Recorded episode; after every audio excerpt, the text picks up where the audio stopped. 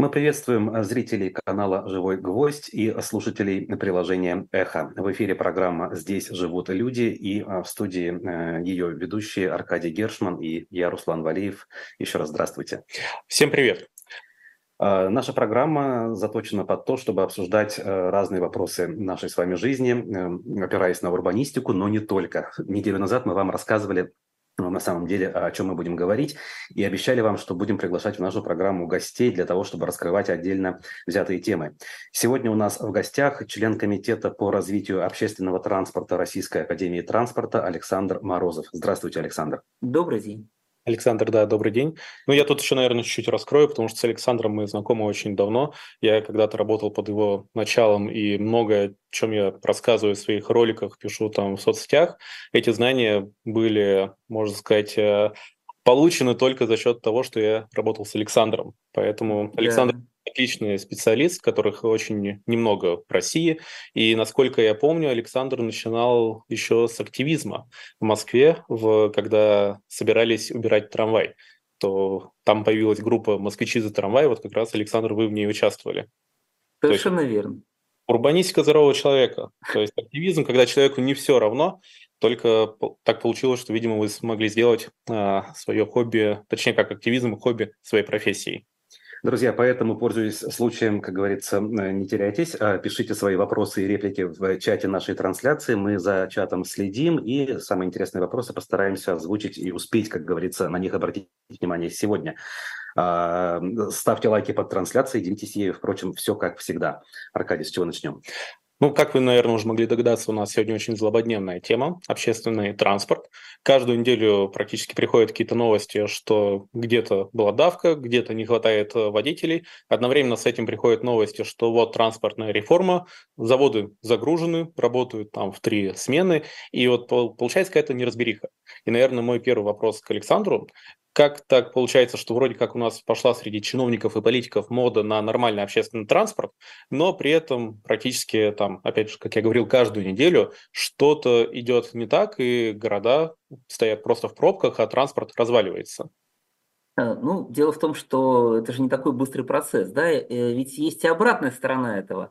Э, несмотря на то, что начиная с 90-х годов, когда у нас на федеральном уровне полностью исчезло управление общественным транспортом, сказали, ну, этим должны города заниматься как-нибудь сами по себе, да, но ведь наши трамвайные и троллейбусные системы в большинстве своем продолжают по инерции, еще по той советской инерции работать. То есть, получается, это настолько долгосрочный процесс, что крепкое как бы что-то, заложенное в основе 30 лет назад, оно может продолжать дожить и до наших дней, и в то же время те, э, как бы, если мы хотим что-то как бы убрать э, и улучшить, то это тоже не может произойти в один день, это тоже требует достаточно длительных сроков.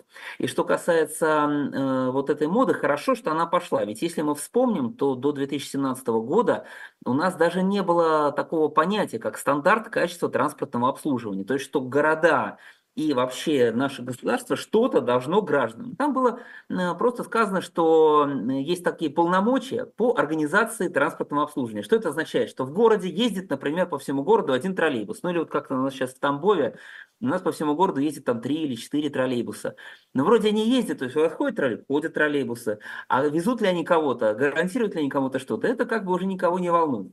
Вот начиная с 2017 года на федеральном уровне было осознано, что это действительно важный вопрос, потому что без него люди просто не могут попасть элементарно ни на работу, ни на учебу, никуда. То есть в городе общественный транспорт это то же самое, что вода, электричество, ну или, по крайней мере, хотя бы не меньше, чем э, среднее образование, да, то есть ведь у нас же каждый ребенок, вот он, ему настало 7 лет, его обязаны принять в школу. И нет такой ситуации, вот как у нас написано в этом же, знаете, вот в стандарте качества э, есть такое, такой нюанс, что может быть, например, доступно до остановки только 90% зданий а остальные 10% жилых домов, ну как-нибудь нет. Вот что касается образования, у нас же каждый ребенок да, обязательно поступает в школу. Так и здесь должно быть, что возле каждой, каждого многоэтажного дома в 500 метрах должна быть в городе остановка общественного транспорта. Иначе это просто то же самое, что там нет воды и электричества, и люди просто не могут попасть на работу. Вот это было осознанно, и с этих пор э, стал проводиться целый ряд мероприятий на федеральном уровне, в том числе, э, это даже, в общем-то, и с нашим же участием, была подготовлена первая программа по обновлению общественного транспорта, программа БКД. И в ней, э, на мой взгляд, это была одна из самых прозрачных программ по тому, как подавались заявки, как они оценивались. Э, э, и, значит, был задан такой тренд, что городам предоставляют финансирование как пряник за успехи в управлении транспортной системой. То есть не просто вот я хочу, там, дайте мне 50 автобусов, а вот тот, кто сделал выделенные полосы, э, сделал э, у себя безлимитный проездной билет, э, перешел на безналичную оплату проезда, в общем, по крайней мере, двинулся как-то в сторону гарантии качества, вот эти города в первую очередь получали финансирование. Поэтому действительно, вот начиная с этой программы, по всей стране все поняли, что эта тема стала интересной на федеральном уровне. Сейчас уже Государственная Дума проводит проводят регулярно мероприятия на эту тему, и Минтранс, правительство, но вот отношение к тому, что нужно делать, в, в каждом городе свое. Э, а я вот как раз хотел вас спросить, э, если есть какой-то стандарт качества, то как получается, что в некоторых городах реформа, она действительно качественно улучшают. То есть не просто закупают новую технику, но и делают э, сопутствующую инфраструктуру. И, грубо говоря, что остановка вот около есть, точнее в радиусе 500 метров есть остановка, и на ней каждые 5 минут ходят автобусы, которые нормально обслуживают.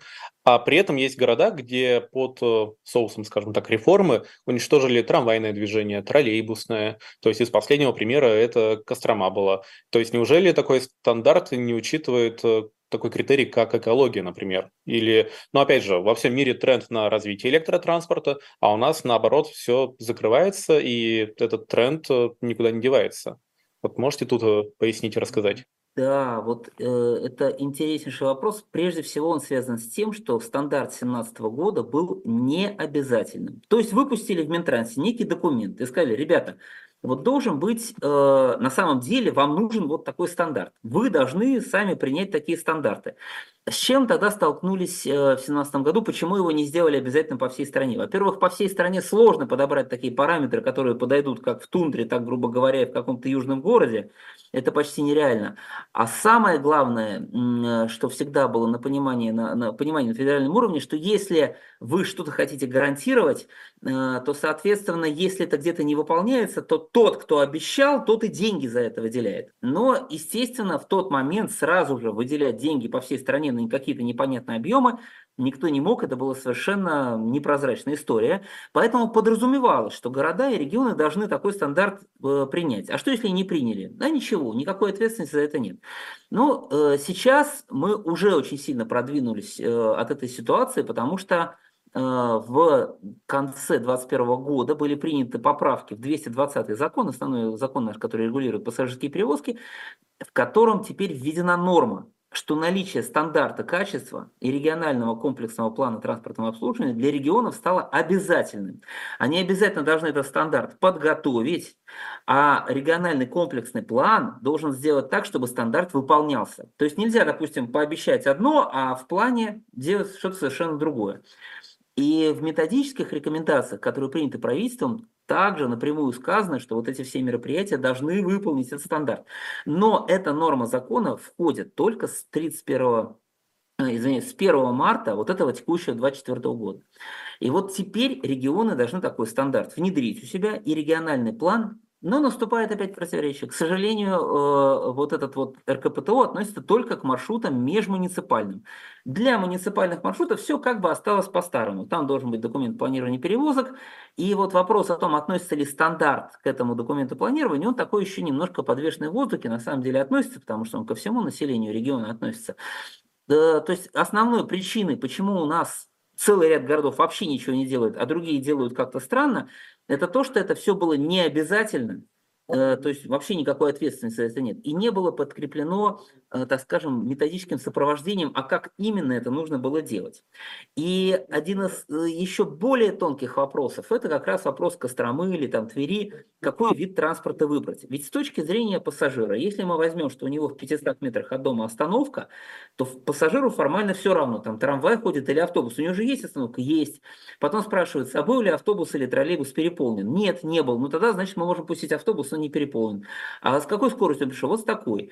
То есть выясняется, что что с точки зрения качества, такие как доступность, сколько это стоит, значит, э, наполнение, все можно вроде бы сделать автобусом. Ну или, так скажем, в большинстве случаев, по крайней мере, э, таких же, которые сопоставимы с троллейбусным транспортом.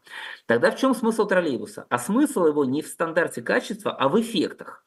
То есть, грубо говоря, мы, когда едем на транспорте, получаем мы только передвижение. Вот были здесь, в точке А, стали в точке Б. А за это мы платим деньгами, временем, ущербом от ДТП и экологическим ущербом. Но это основное, что мы платим за вот эту систему. Ну, плюс мы еще платим э, землей, потому что если мы едем на личном транспорте, то требуется просто огромное пространство для развязок. Да? Если мы на общественном, то пространство нужно гораздо меньше. Вот, соответственно, вот эти эффекты, они тоже должны быть подсчитаны при составлении этого регионального комплексного транспортного плана. И в методические рекомендации, которые сейчас вышли от правительства, сказано, что эти четыре вида эффекта нужно просчитать. Естественно, на любом маршруте, который ходит с интервалом примерно 5-10 минут, э, так скажем, на большом классе, ну это примерно от 300 до 1100 пассажиров в час, троллейбус является наиболее экономичным, естественно, более экологичным.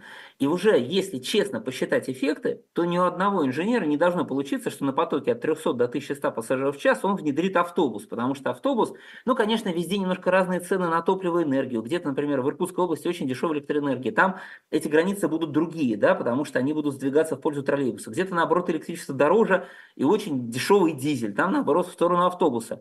Зарплаты разные. Но, тем не менее, у каждого вида транспорта есть вот вот это своя обоснованная в каждом конкретном городе ниша. И сейчас впервые, да, э, практически вот в конце этого года утверждены постановлением правительства эти требования, которые обязывают эти эффекты считать. Дело в том, что я вот сам состою в экспертном совете Минтранса, смотрю работы, которые делают коллеги, поскольку это было не обязательным, в ряде случаев эффекты не посчитаны. Я говорю, эффекты не посчитаны, работу нужно завернуть.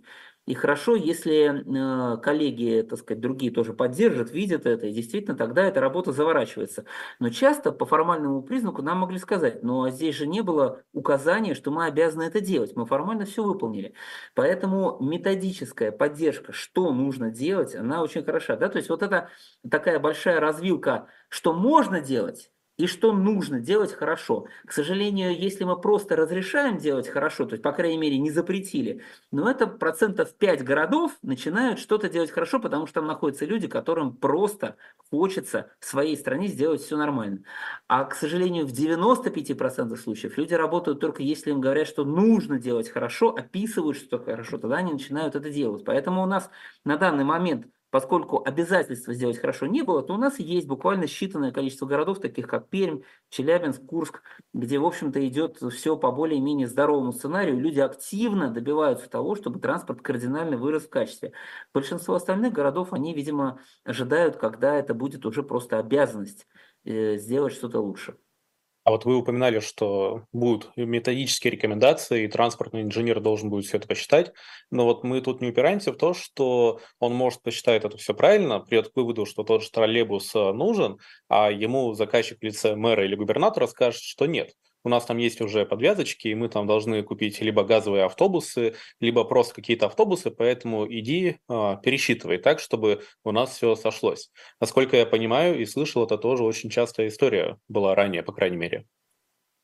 Такая практика, к сожалению, действительно присутствует. На, на мой взгляд, ну, по крайней мере, вот из своей собственной практики я могу сказать, что был ряд городов, где мне говорили, Александр, Здесь нужно нам, вот мы уже подписались, и мы уже строим метро. Как же ты можешь нам написать, что здесь не нужно метро? Ну, в таких случаях э, я говорю, так, хорошо, сейчас разберемся. Меня приглашали даже поговорить с проектировщиками этого метрополитена. Я брал какие-то их данные. Они доказывали, что мы же тут, мы уже все доказали. Вот, всего лишь там в 78 году обосновали, что тут должно быть метро, а вы это самое, вы тут что-то придумываете. Я брал модель, я все показывал, рассчитывал наглядно. И я убеждал людей, говорю, вот, вот смотрите, просто есть два варианта. Конечно, метро само по себе идея сесть тут и быстро доехать, идея хорошая. Но просто сравните, что за эти деньги вы можете получить. Вместо одной линии вы можете весь город покрыть сетью эффективных трамвайных линий. Или во всем городе там делать что-то еще другое. То есть поймите, метро это как какой-то элитарный транспорт, от которого выигрывают только жители в радиусе 500-700 метров от этих станций. Все остальные не получат в вашем городе ничего. То есть этот транспорт очень нечестный с точки зрения распределения ресурсов. Если же те же самые ресурсы направите на другие виды транспорта, то вы получите хорошую систему по всему городу. И действительно, в основном мне удавалось убедить. Единственное, что э, может быть, э, когда мне говорили, что нужно какую-то оставить такой вариант – я, э, ну, так скажем, не вычеркивал этот вариант, то есть я всегда, естественно, консультант, он что делает? Его задача обосновать и дать все показатели честно, как есть.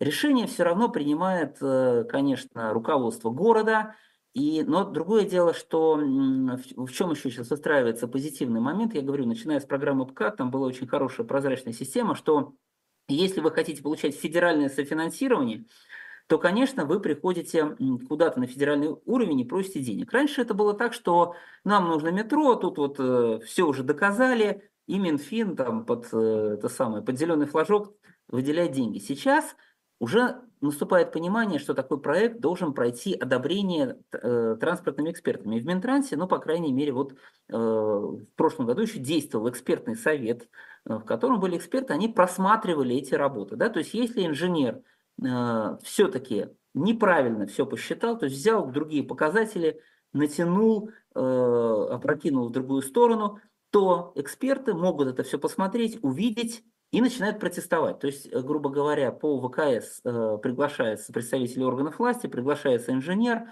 Э, но я вам скажу, что были честные случаи, когда инженер прямо говорил, что вы знаете, вот мы тут рекомендовали развитие трамвая, вот протянуть его в центр, но почему-то орган власти мы никак не поймем, а орган власти выступает, говорит, ну вы знаете, вот, а вот мы, типа, у нас тут люди не позволят, вот нам нельзя. Ну тогда выступают все остальные эксперты, говорят, нет, вы понимаете, что вы очень сильно проиграете, потеряете, если вы не сделаете вот это решение, которое обосновано, поэтому рекомендуем вам это сделать. И действительно на этом экспертном совете удавалось э, целую э, череду неэффективных решений переломить. То есть, например, в каком-то городе предусмотрели, э, что трамвай пусть будет, но он весь должен быть на эстакаде. То есть линия была в пять раз дороже, чем она должна была быть. То есть лучше мы построим 10 километров на эстакаде, чем на Дону, да? Ну, примерно да. Чем, лучше мы построим там 10 километров на эстакадах, чем 40 километров но по земле. Ну, естественно, э, эксперты настойчиво, слава богу, у нас в стране есть э, честные люди, которые спокойно это все высказывают. Вот я считаю, что ключ к оздоровлению транспорта – это создание вот такой экспертной системы, здоровой создание системы правил, э, чтобы всегда можно было сказать, а почему так нужно делать, да, потому что когда это просто мнение экспертов, говорю, ну а, а кто вам сказал, что должно быть так, да, и, и нигде не подписано. Вот когда мы создаем четкие правила и создаем экспертный совет в виде такого органа надзора, правильно ли это делается, тогда это все может работать. А вы упоминали про метро, то, что обещания кому-то отказывали, но, я так понимаю, кому-то и одобряли. При этом сразу в нескольких крупных городах сейчас идут э, стройки. Э, Самара, э, Нижний, в Красноярске вроде там что-то начинают копошиться, в Челябинске. Но, правда, Красноярск и Челябинск транспорта нужен... Да, на самом деле совершенно так. Потому что вот в Китае какое-то время назад тоже строили повсеместно там и сям метро, Потом они пришли к выводу, что в городах с населением меньше трех миллионов жителей даже нет смысла начинать. И они в этом плане совершенно правы, потому что, э, ну вот возьмем даже такие города, там, как, например, тот же Екатеринбург, да, э, там э, потоки на метрополитене, вот на действующей линии, которая уже полностью построена от начала до конца, 9 тысяч пассажиров в час.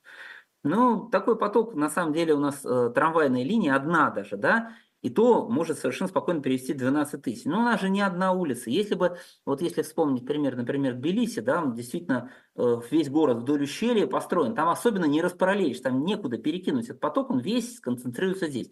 В Екатеринбурге есть несколько параллельных улиц, постройте две линии, у вас будет уполовиниться ваш поток, вы легко вывезете весь этот поток.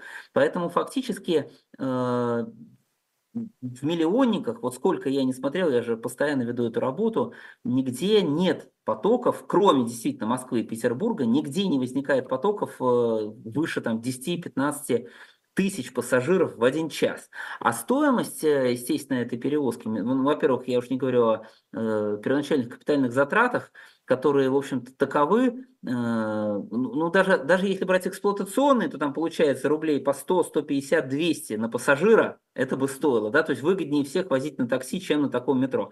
А если еще капитальные затраты добавить, даже там на 30 лет, то это получится там вообще по 500 рублей мы возим каждого пассажира. То есть э, если вот мы это все сопоставим, ну не мы как, не инженеры, а вот именно как общество, увидим эти затраты, то мы поймем, что мечта, она того не стоит совершенно. Хотелось бы еще поговорить про другую дорогую игрушку, которую сейчас активно продвигают во многих городах.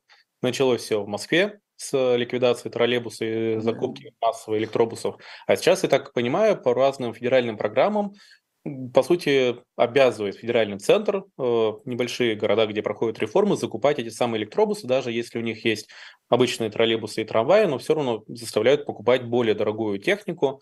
Вот можете тут прокомментировать, действительно ли есть такая проблема и нужны ли электробусы вот московского типа с зарядкой наконечных в городах типа Ярославля, Красноярска, куда еще поставляют? Уфы. Да, Уфы, например. Да, вот, к сожалению, такая проблема действительно есть, э, и она как бы проистекает из, из того, что в большинстве э, регионов пока еще не перешли на ту самую модель э, планирования транспортных систем, которая основана, как мы говорили, на стандарте качества и эффекта. Да? То есть вот это два компонента. Мы гарантируем качество, а потом считаем, в каком варианте мы будем нести меньше издержки. Если бы уже все это считали, то, конечно, посчитав на любой маршрут, сопоставив автобус, э, троллейбус, электробус, мы бы убедились, что вот автобус это меньше 300 человек в час, троллейбус от 300 до 1100, а спрашивается, а где электробус? И вдруг выясняется, что электробус э, почти нигде. То есть э, достаточно сложно найти для него нишу. Но в конце концов э, мы, как бы проведя исследования, увидели, что э, пока что э, электробус как бы не находит своей ниши, потому что мы слишком дешево ценим нашу экологию. То есть там огромные тонны выбросов обходятся просто в копейки. Конечно, если мы так слабо ценим вопрос выбросов, то мы, когда мы считаем эффект и смотрим издержки с точки зрения экологии, то как будто бы выгоднее, грубо говоря, на, в автобусе получается даже в среднего класса, там, да, малого, получается там проезд на рубль, на два дешевле, и вот автобус победил. Но если бы мы готовы были этот рубль-два заплатить за то, чтобы у нас э, была экология, тогда, скорее всего, на линиях со средним и малым классом запросто был бы уже экономичный электробус. Вот ведь еще в чем дело, э, что на большом классе зарядка электробуса требует по 10-15 минут на каждый конечный. И вот пока он заряжается, э, то есть, представьте, он час поездил, 15 минут стоит.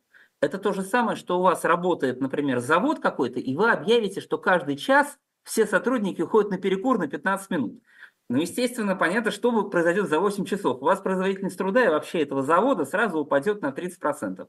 Поэтому при сравнении троллейбуса, который перекуры не делает ну, там, на 1-2 минуты, а этот на 15, Понятно, что такой электробус, который так долго заряжается, он малоэффективен. А теперь представим другую ситуацию, что у нас какой-нибудь электробус малого класса. У него батареи гораздо меньше. Он заряжаться будет не 10-15 минут, он заряжаться будет 5 минут.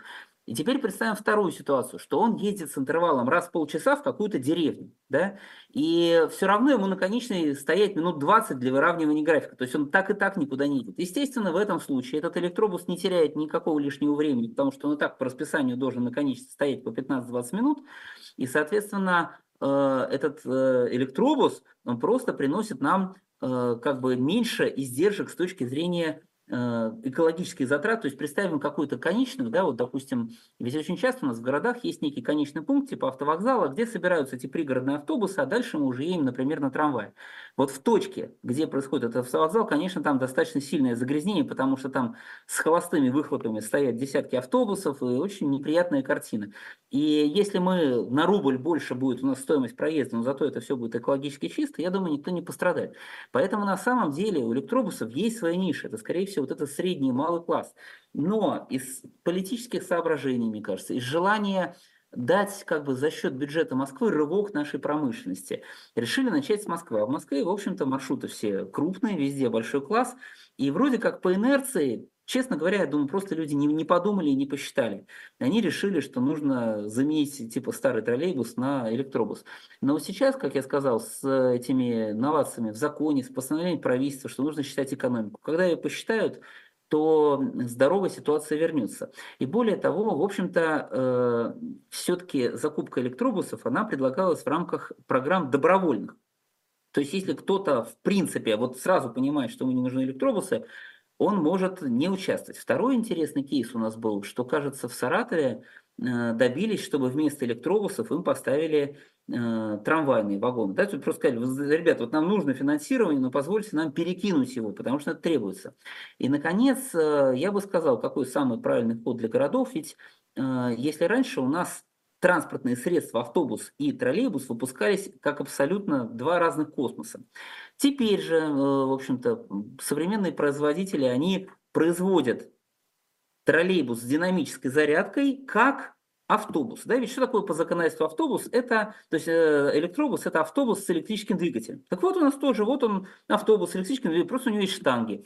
Так вот, в рамках таких программ нужно приобретать такие вот автобусы с электрическим двигателем, электробусы, ну, со штангами. И тогда никаких потерь э, у вас не будет. Это будет полностью соответствовать всем требованиям этих программ. Потому что вписывать в федеральные программы тип штекера, знаете, что мне нужна зарядка Type-C или зарядка Type-B. Вот никто это не будет вписывать, что тут вот только штанги, а тут только зарядка, значит, от какого-то там грибка. Это глупость, понятное дело. Поэтому будет вписан электробус. Но покупайте просто правильные электробусы, которые вам больше подходят происходит. Они со штангами, и они заряжаются по дороге.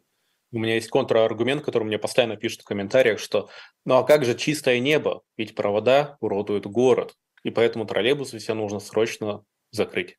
Что вы на это сказать? Да, на самом деле, э, когда, вот я говорю, если мы за экологию платим 1 рубль стоимости проезда на малом классе, закупаем электробус, то это наверное, нормально. А теперь представьте, что вы за проезд с чистым небом будете платить, например, не 40 рублей, а 60.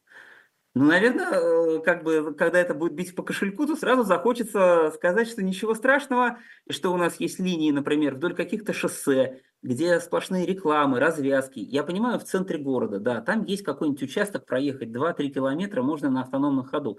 Но когда мы едем по большинству наших шоссе, вот этих магистралей, соединяющих центр с окраинами, то там столько висит такое море проводов, что в каком-то чистом небе говорить просто бессмысленно. И платить за это, за каждый билет 20 рублей дополнительно, то есть 60 вместо 40, я думаю, вряд ли кто-то согласится. Еще один контраргумент я назову. Люди часто говорят, что троллейбусы очень неповоротливые, э, они создают заторы. Э, пробки, пока вот они эти рога, соответственно, переключают, это тоже время. Э, что можно на это возразить? Даже некоторые транспортные эксперты из э, очень именитых вузов говорили, что они тормозят весь поток машин из-за этого, да. и экология ухудшается. А. Поэтому точно нужно снимать. И троллейбусы не экологически чистые. Да-да, я тоже слышал все эти аргументы.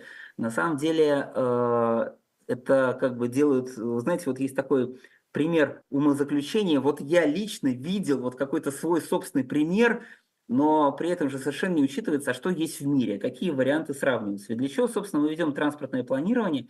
Именно для того, чтобы сравнивать лучшие примеры, которые есть, и вот попытаемся их где-то здесь приземлить у нас. Что касается троллейбуса, во-первых, давным-давно разработаны скоростные стрелки по которым троллейбус едет вообще не, не на расхождение, не на схождение, без всяких замедлений. Ну или, по крайней мере, даже если оно и есть, то такое, что вы его практически не заметите. Второе, что мы сейчас ни в коем случае не говорим о троллейбусе, который только у него слетела штанга, он остановился, не может сдвинуться ни метра. Конечно, это автономный ход. То есть любые ситуации, когда вы едете э, по узлам, где раньше были прям непрерывные стрелки, и мы должны были как-то это проползать помедленнее, эти все места можно проехать с автономным ходом. Обратите внимание на очень позитивный опыт Петербурга. Я специально проехал по нескольким маршрутам, где это работает. То есть приходит на остановку троллейбус, там такие домики.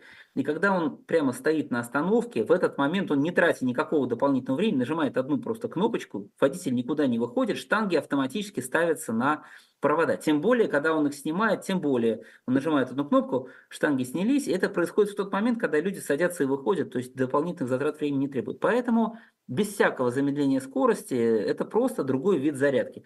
Там, где вам не нужны провода, где они действительно перекрывают какие-то красивейшие здания, это максимум 10% фуллис, да, провода можно снять, на всем остальном участке э, они вообще там никому не помешают. Я хотел бы перейти, наверное, к следующей теме, потому что мы немного так э, зациклились на новой технике, на обновлении. Но ведь это, по сути, расходный материал. А из городов России все чаще приходят новости, что просто некому ездить. И иногда доходит до смешного, что есть новая техника, но она стоит э, под забором, потому что просто не хватает водителей. Вот что можно с этой проблемой сделать? Да, э, действительно, эта тема, особенно в последние годы, стала все более Э, актуальной и острой. И э, на самом деле в нашем законодательстве и в правилах э, ее решение предусмотрено. Ведь у нас же, ну так скажем, опять предусмотрено в режиме хорошего, да, то есть кто хочет, он может это реализовать, а кто, кого не обязывают, он, к сожалению, пытается от этого увильнуть. Речь идет про, собственно, контракты по регулируемому, нерегулируемому тарифу и по так скажем, э, бруты нетто-контрактом. Да? По-хорошему, нормальной ситуации, поскольку орган власти отвечает за качество транспорта. Да, ведь все равно же мы пишем письма, никогда не пишем в автолайн, маршруточнику какому-нибудь. Мы пишем их в орган власти. Это, и фактически это означает, что орган власти продает от своего имени проездной, по которому вы ездите на всем транспорте этого города, неважно, кто там перевозчик, автобус, там, троллейбус, трамвай, вы на нем ездите. И, соответственно, орган власти за все отвечает. Раз орган власти собрал деньги, то он сам собирает себе всю билетную выручку и платит вот этим самым перевозчикам. Так вот, на этот случай предусмотрен специальный 351 приказ Минтранса, в котором говорится, как определить цену контракта, чтобы перевозчик нормально работал и мог за эти деньги нанять водителей, мог за эти деньги отремонтировать подвижной состав, купить подвижной состав, отремонтировать трамвайный пути, вообще сделать все необходимые работы. А, в связи с тем, значит, я считаю, прежде всего в связи с тем, что у органов власти нет ответственности, вот реальной ответственности за качество. Да? То есть стандарт они еще только примут, а вот статей как бы в кодексе административных правонарушений там еще нет ответственности, а что будет, если вы не приняли стандарты или если вы не соблюдаете. Это планируется еще через пару лет сделать, когда уже люди более-менее освоятся с этими стандартами. Значит, ответственности нет, поэтому если какой-то транспорт недостаточно проехал, ну никому же ничего не будет. Поэтому денег предусматривают не столько, сколько нужно точно, чтобы это работало, а столько, сколько осталось. Например, если, грубо говоря, где-то в каком-то городе школьник не найдет места в школе, то там будет такой гигантский скандал, что, конечно, на школы у нас деньги везде находятся. Правда же? Вот у нас нет ни одного случая, чтобы семилетний ребенок остался без школы. Это будет федеральный скандал. Поэтому везде нашли деньги учителей, что-то сделали. Где-то школьные автобусы куда-то везут, но сделали. То же самое будет здесь, когда персональная ответственность чиновника будет в том, чтобы все рейсы были выполнены. А сейчас этой ответственности нет. Соответственно, если ему нужно на транспортное обслуживание, например, 8 миллиардов, а у него есть только 4, то он организует конкурс. Вот недавно, допустим, в Орле был такой конкурс. Да, э, написано на работу трамвайной сети города в год нужно 900 миллионов рублей. Так, значит, ну, решили по нето-контракту. 200 миллионов рублей они, наверное, собирают выручки. Ну, значит, нужно еще 700 миллионов доплатить. Так, а сколько у нас есть в бюджете? Ой, оказывается, у нас в бюджете денег мало, поэтому по бюджетному кодексу есть такая статья, э, что поскольку у нас э, э, наши расходы не должны превышать доходы бюджета, ну, значит, дадим им 1 рубль. И вот эти трамваи, значит, 200 они насобирают сами, а из общего бюджета им дадим всего 1 рубль. И едете как хотите.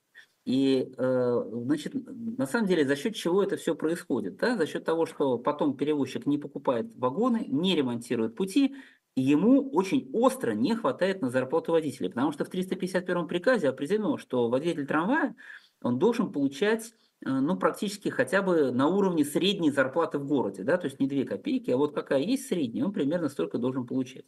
А водители троллейбуса еще больше, а автобуса вообще в полтора раза больше. Ну, потому что так традиционно есть, у водителя автобуса и троллейбуса больше риск. Вот, соответственно, э, цифры все определены, но органы власти пытаются от этого, этого избежать. То есть причины две. Еще нет ответственности за то, что они не выполнили качество, а второе, нет, собственно, ответственности за то, что они неправильно посчитали ТНМЦК. Да, вот, э, то есть фактически нормы э, уже как бы законодательные правила все есть, но нет санкций за их нарушение. В данном случае решением является то, что необходимо вот, э, фактически такой общественный вопрос, необходимо письменно поднимать вопрос о том, что в городах массово устанавливают начальную цену контракта прямо в нарушение приказа э, Министерства транспорта Российской Федерации, чтобы соответствующие органы приняли санкции, запретили, пресекли все это. Тогда у водителей будут достойные зарплаты, и эта проблема, наконец, будет ликвидирована.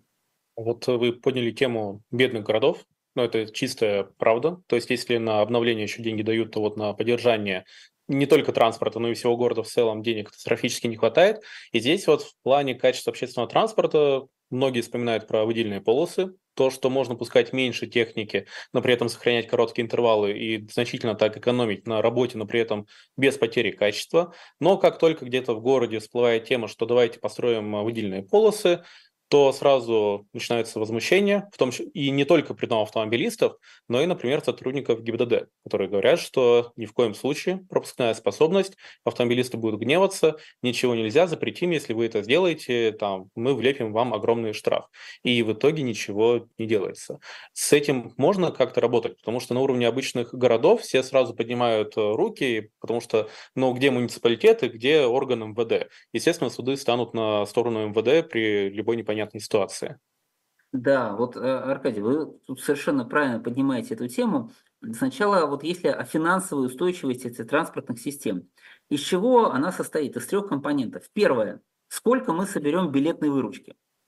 То есть, грубо говоря, проблема в ряде городов, что мэрам и губернаторам очень неудобно перед избирателями повышать тариф. И они его оставляют на, такой, на, самом, на таком низком уровне, что фактически за эти деньги невозможно принципе обеспечить какое-либо транспортное обслуживание. Да? Вторая проблема – это то, что из бюджета выделяют просто мизерные средства. Ну, вот возьмем, например, э, пример Челябинской области, который сейчас выделяет, ну, порядка там 3 миллиарда, там 3,5 миллиарда выделяет только на Челябинскую агломерацию. А теперь возьмем Свердловскую область, соседнюю, которая выделяет там сумму порядка 90 миллионов. То есть она выделяет в сотни раз меньше – да, и как тогда при таких условиях вообще можно говорить о какой-то ответственности. И третья часть, то есть вот два компонента доходов, выручка и бюджет, а напротив них стоит расходная часть. Это сколько стоит ваша маршрутная сеть. И должен сказать, что перевозки газелью и пазиком, они обходятся в 70-80 рублей потому что каждый водитель везет всего лишь 12-18 человек, ну может быть 25. А водитель трамвая, который везет 90 человек, да, 95, я говорю про нормальные условия, да, по нормативу, не в мясо, он, соответственно, уже берет 95 человек, и себестоимость перевозки в трамвае наполненном, она уже будет всего лишь 25 рублей, да, то есть в три раза, тут 70, а тут 25. И получается, что если город запланировал сеть, на которой на, каждом, на каждой улице по 20 маршрутов, ну вот представьте, да, у нас есть, например, поток 2000 в час, мы можем запустить 10 маршрутов по, по 200 человек – запустили пазики и по 76 рублей возим. Либо мы запустим два маршрута, это будет по 1000 человек, но зато это будут трамвайные маршруты, и мы будем ехать по 25 рублей. Поэтому вот город обязан оптимизировать маршрутную сеть, в том числе с учетом выделенных полос. Ясно, что если у нас подвижной состав быстро оборачивается, то вам на тот же самый интервал, на тот же самый стандарт качества нужно существенно меньше подвижного состава. Но я бы сказал, что там ускориться можно процентов на 30 ускориться. Это означает, что на 30% сократится эта расходная часть. И когда мы считаем по правилам, то есть мы смотрим издержки, мы смотрим выбросы, конечно, выбросы, если у нас ходит куча автобусов, ползает, то выбросы будут гораздо больше. Э, вот, и мы смотрим затраты времени, да, то есть у нас мы платим, я напомню, деньгами, своим временем, э, ущербом ДТП и экологии. Но если ДТП, допустим, тут то же самое, то с точки зрения затрат времени эксплуатационных и экологии, то очевидно, что мы без выделенных мы будем в сильном проигрыше. И вот тут опять э, возникает такой вопрос, например, когда мы строим мост, то инженера никто не спрашивает, почему он выбрал такую конструкцию, потому что из дерева не выдержит, из соломы не выдержит, я выбираю там железобетонный или там еще. Почему-то, когда мы начинаем говорить о транспорте, начинаются вот эти дискуссии. А вот тут мы хотим так, мы хотим сяк. Ну давайте вот мосты пойдем строить и э, выберем, что мост из соломы он будет поинтереснее, потому что такого ни у кого нет. А то, что мы там провалимся, никого не интересует. Вот здесь, когда будут эти расчеты, то всем будет понятно, что вопли они ни в, ни в каких, э, так скажем, органах, они не пройдут, если город должен платить на миллиард рублей дороже, потому что у него нет выделенных полос, на миллиард рублей в год. Но тут я думаю, что уже любой, так скажем, любые какие-то соображения, они уйдут в сторону, потому что когда в методичке прописано, что нужно выбрать вариант наиболее эффективный. Который дает наименьший ущерб на одного перевезенного пассажира. Вот сказано так, вот мы этот вариант выбрали и обосновали. И никакое ГИБДД в это вмешиваться не может. Оно могло бы вмешаться, если бы количество ДТП в варианте с выделенками было бы, допустим, в десятки раз больше. Они, во-первых, это посчитали в виде эффекта, и, во-вторых, сказали, что они отвечают за безопасность. Но ведь они же никогда не ссылаются на безопасность. Никто не говорит, что с выделенками ДТП кратно растут. А раз нет, то, значит, товарищи, отвечайте за вашу безопасность, и вопросы социально-экономического развития и планирования сетей, они относятся к компетенции вот методичек, Минтранса и, собственно, инженеров. И туда не стоит вмешиваться. Муниципальный чиновник так не сможет на совещании ответить гаишнику. Не, ну как, он, от, он сошлется, что Минтранс мне сказал так, вот видите, методичка, я все сделал как надо было. И все. Понятно. У нас живой эфир прелести живого эфира – это вопросы. Я предлагаю э, поотвечать. У нас еще есть э, чуть больше 10 минут как раз на да, это. Да, я вот слежу за чатом. Тут люди спрашивают э, конкретно по разным городам, как мы, в общем-то, и предлагали людям. А, ну, наверное, эта проблема касается не только Астрахани, о чем э, пишет девушка. Она говорит, вот в городе у нас неплохо, а межмуниципальные маршруты совсем плохи. И я здесь добавлю пример той же Уфы. Не скажу, что там в городе уже все замечательно, но чуть получше, мягко говоря а межмуниципальные линии многие вообще никем не обслуживаются, только частные, частные такси. Э, в этой связи э, существует ли вот в этих э, программах, о которых мы в самом начале говорили, какой-то выход из этой ситуации с межмуниципальными маршрутами? Да, ведь на самом деле вот парадокс как раз в том, что в законе прописали региональные стандарты, именно региональные стандарты, региональные планы комплексного транспортного обслуживания, а городские планы не прописали. То есть получается, что в первую очередь вот э, исполнение этих стандартов, она будет как раз обязанностью регионов. И э, ну что можно посоветовать простому жителю, что начиная с 1 марта он может отправить письмо а где региональный комплексный план? Почему у вас его нет, когда по закону он должен быть? Получаете какой-то ответ. Если этот ответ, что, ребята, мы решили нарушить закон, то, соответственно, тогда уже приходится обращаться куда-то в прокуратуру. Еще здесь нарушают закон. Почему нет этого плана? А, значит, то же самое со стандартами. Они должны быть. Если от вашего дома вы живете в многоэтажке, а там сказано, что остановка должна быть в 500 метрах, а вы знаете, что она в километре, вы пишете, у меня возле дома нет остановки. Вот жилой дом, вот остановка примите меры, обязаны будут э, это исправлять. Поэтому фактически, чем больше будет наша активность, мы, мы же, чтобы пользоваться нашими правами, должны знать законы и, пожалуйста. 1 марта – это час X, когда можно будет жаловаться, в принципе, на любые нарушения, связанные с транспортом в городах. Ну, не, не то, что на любые, но, по крайней мере, на нарушение стандарта, на его отсутствие и на отсутствие регионального комплексного плана. И если этот план не соответствует, не ведет к выполнению стандарта, то тоже можно будет. А у меня вот вопрос в продолжении этого вопроса, потому что многие города-миллионники сейчас обрастают э, новыми, по сути, мини-городами в полях, которые юридически уже являются другим муниципальным образованием. И вот запустить туда маршрут бывает крайне проблематично, потому что по нашим всем старым нормам очень часто там одна улица, а все остальное является де юре дворами. И вот э, что делать в ситуации, если условно на один такой мега-город одна улица, и если там поставить остановки, то да, ближайшие дома будут получать транспорт, но все-таки до крайних доходить не получится, потому что там, по сути, дворы. Сможет ли туда как-то проехать тот же самый автобус? Да, ну на самом деле здесь э, две встречные, э, как бы встречных вопроса, да. Один состоит в том, что действительно жители этих районов, да, будут жаловаться, что у них автобус опять оказался в километре, и должны что-то сделать, да, то есть, ну, ну, например, попробовать узкий проезд расширить, чтобы все-таки автобус хотя бы односторонним образом подъезжал. Второе встречное направление – это изменить нормативы по дорогам, по которым допускаются движения автобусов. Ведь у нас действительно э, в норме там прописано, что чуть ли не 4 метра должно быть на ту полосу, по которой ходит автобус. Ну, то есть все рассчитано на такой большой автобус, вообще без какого-либо понимания, что где-то придется и можно запустить автобус малого класса, исходя именно из соображения, что физически большой просто нельзя ни запустить, ни развернуть. Вот, соответственно, эти нормативы тоже нужно Э, двигать именно с тем, чтобы для таких тяжелых ситуаций допустить возможность запуска малого класса автобусов э, до ближайшего, так скажем, крупного транспортного узла, где можно было бы пересесть на много маршрутов и таким образом проблему доступности решить. Но, по крайней мере, вот с 1 марта у вас появляется такой шанс э, это все оспаривать уже юридически, потому что до этого вообще никто не был обязан подтягивать какие-то остановки к вашим домам. А вот, например, обязаны ли смотреть на это? Нас, э, нас спрашивает э, Лания. Интересно во всех этих показателях про выгодно-невыгодно. Есть такой показатель, как комфорт пассажира? Значит, смотрите, вот опять нужно четко разделить. Комфорт – это показатель стандарта качества. Да? Ну, там есть несколько типов комфорта. Э, основной из них – это количество людей, так скажем, которые размещаются на один квадратный метр пола. Да? То есть ясно, что можно задать ноль, и значит, что все едут сидя. Но это будет примерно там по 120 рублей. Слишком дорого, почти как в такси. Да?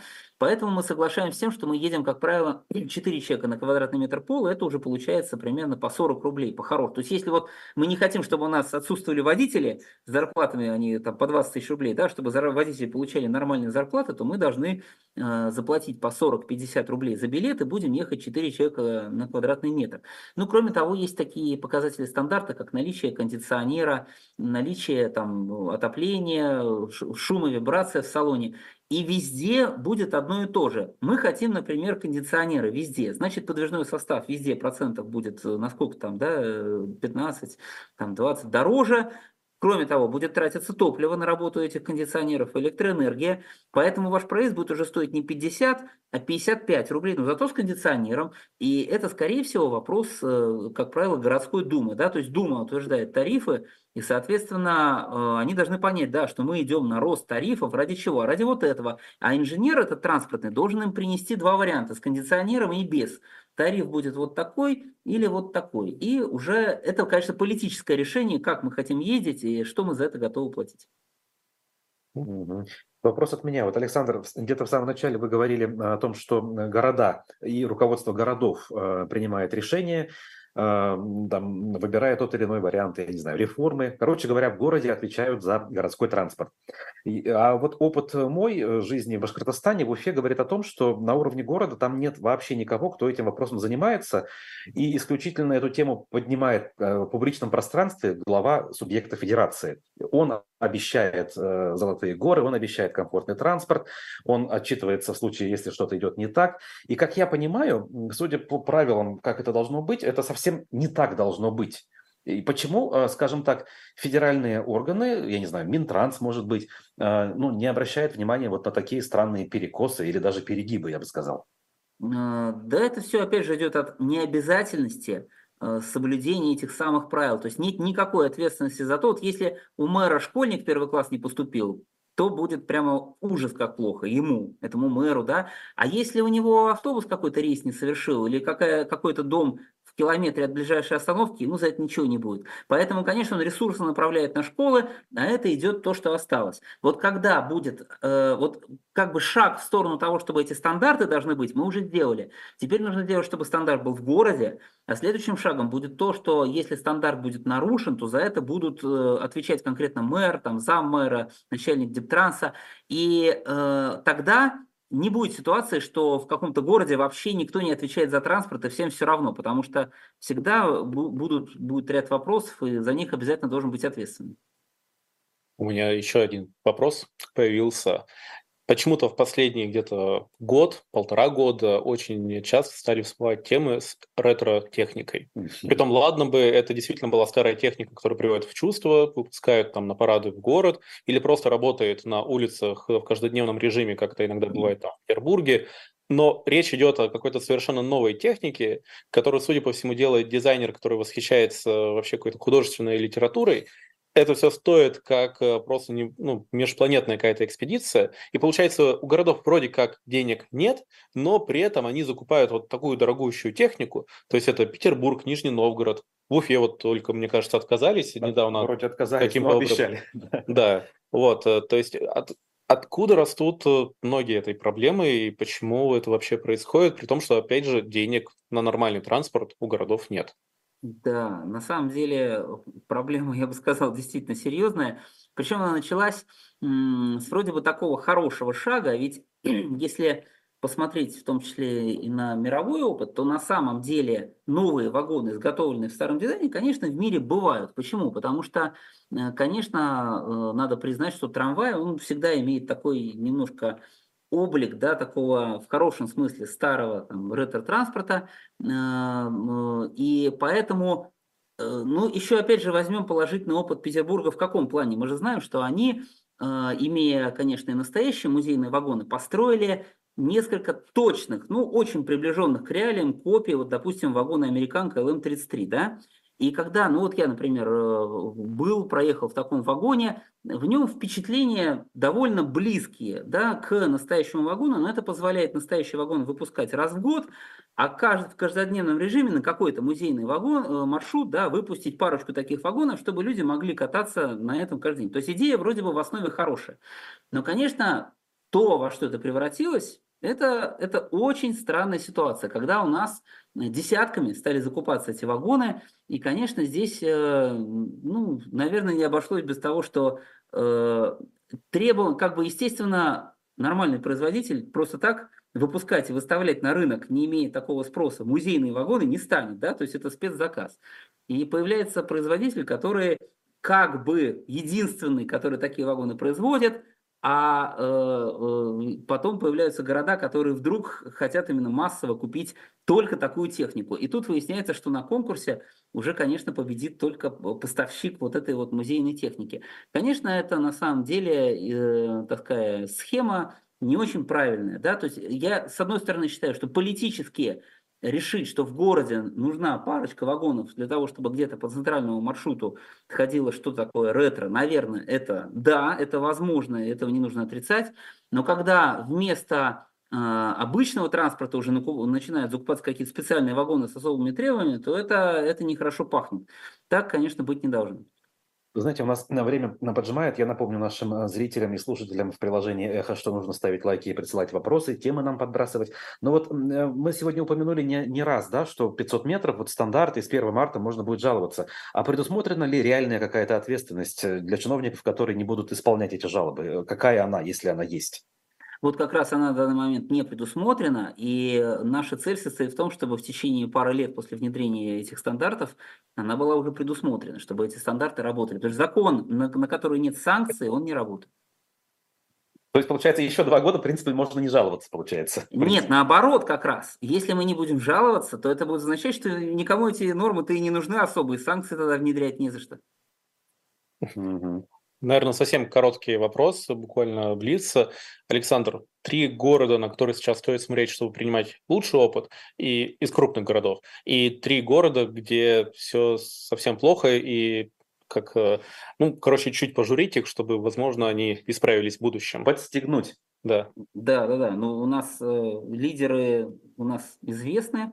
Это, конечно, Пермь, которая уже провела реформу с переходом на брутоконтракты, э, но, конечно, там есть свои нюансы. Например, вот совершенно незаслуженно закрытый троллейбус. В тот момент коллеги еще, видимо, не считали эту экономику. Э, но это, конечно, Челябинск, который с самыми быстрыми темпами рвется к настоящему высокому качеству. Но наряду с этим можно отметить, конечно, и Курск, и Новокузнецк, то есть вот те города, которые меняют систему управления, создают там единый проездной билет и, в общем-то, переходят к повышению эффективности, чтобы, грубо говоря, за те же ресурсы дать больше качества. Да? Вот, это позитивные примеры. Ну, конечно, я прошу не обижаться тех, кого мы не успели назвать, а наоборот, наши антилидеры, но это традиционно Воронеж, в котором даже не поймут, зачем у них остался троллейбус, и никак не могут понять э, вообще смысл в, миллион, в миллионнике трамвая, а ищут доказательства, чтобы наоборот трамвай не строить. Это Тверь, которая все формально перевела на брутоконтракт, но на самом деле просто устроила передел рынка, когда фактически частная компания Э, просто, ну, в общем, очень задорого возят автобусами среднего, ну и частично большого класса, без всякой оптимизации сети.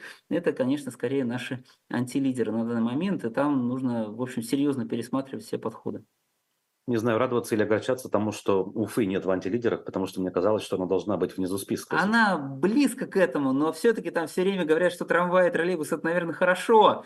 Не, ну, там почти ничего не происходит, но, э, по крайней мере, какая-то риторика. Да, там она, конечно, у нас входит, можно сказать, на третьем месте снизу в этот список. Это обнадеживает. А, ну что, поблагодарим нашего сегодняшнего эксперта, гостя, члена Комитета по развитию общественного транспорта Российской Академии Транспорта Александра Морозова. Спасибо огромное, было Большое приятно. спасибо, коллеги. И, друзья... Я тоже был очень рад, спасибо за приглашение. Друзья, вас также мы благодарим за активность в чате, за вопросы. Больше э, вопросов э, сложных и разных. Про свои города рассказывайте истории. И не только города, кстати говоря. В принципе, у нас страна большая и есть э, над чем еще нужно работать. Для этого мы с Аркадием начали проект «Здесь живут люди» на канале «Живой гвоздь». И в приложении «Эхо» можно его слушать. Не забудьте поставить лайк. И увидимся в следующий четверг. Всем пока. До свидания. До свидания.